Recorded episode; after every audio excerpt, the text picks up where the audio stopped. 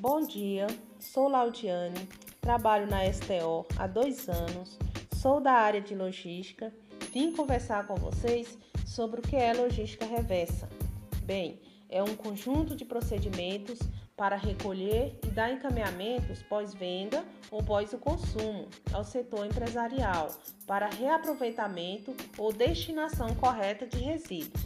Bom, ela começa do consumidor final e volta até o fabricante. Este fabricante vai dar a destinação correta de, do produto e vai colocar este produto para ser reutilizado novamente, com o objetivo de ser reaproveitado. Em 2010, surgiu a Lei Política Nacional de Resíduos Sólidos, fez com que as empresas grandes tenham a obrigação de pegar esses resíduos e colocar para ser reaproveitado. E faz com que esses resíduos vai até o consumidor final e volta até o fabricante. E este fabricante vai dar a destinação correta desses produtos.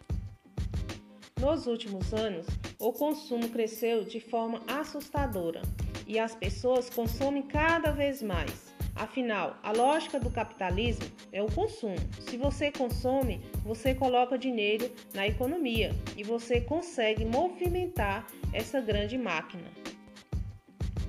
Só que, junto com o consumidor, isso traz uma série de problemas ambiental, econômico e social para a nossa população. Por exemplo, o lixo jogado em lugar impróprio, isso atrai roedores e gera doença para a população.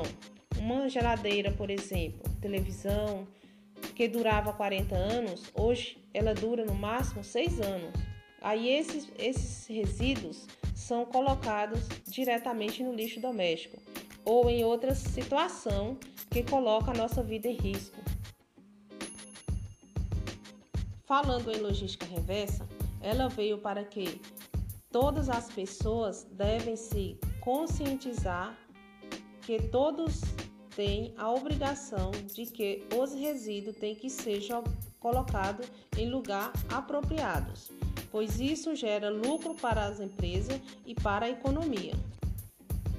Com exemplo disso, durante muito tempo, antes de eu trabalhar na STO, convivi em um local aqui em Brasília, chama-se Estrutural, onde as pessoas não conscientizavam do que era logística reversa, que é cuidar do local, e isso gerou uma grande desorganização na cidade.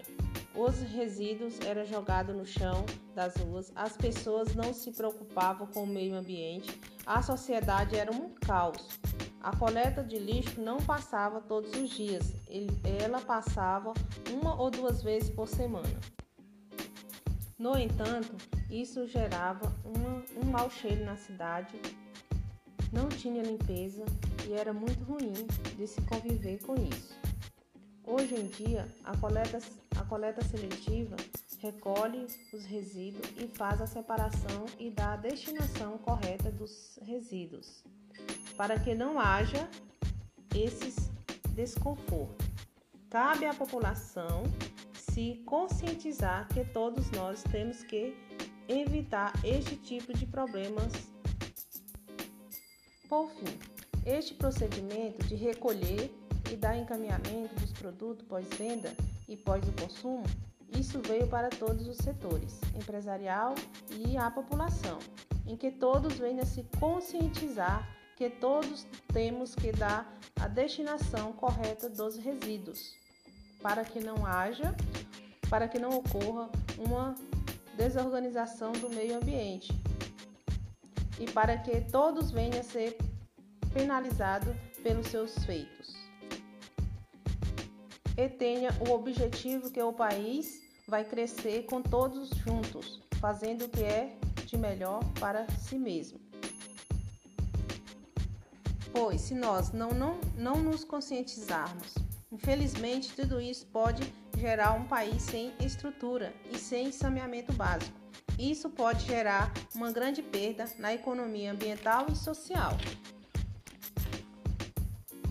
e o meio ambiente seja cuidado de uma maneira sobrenatural, sem deixar que venha ser poluído e não seja desorganizado, ao ponto que traz desconforto para todo o mundo. Podemos perceber as melhorias da atuação da logística reversa nas empresas, pois ainda precisa de melhorias. Obrigado, espero que vocês tenham gostado.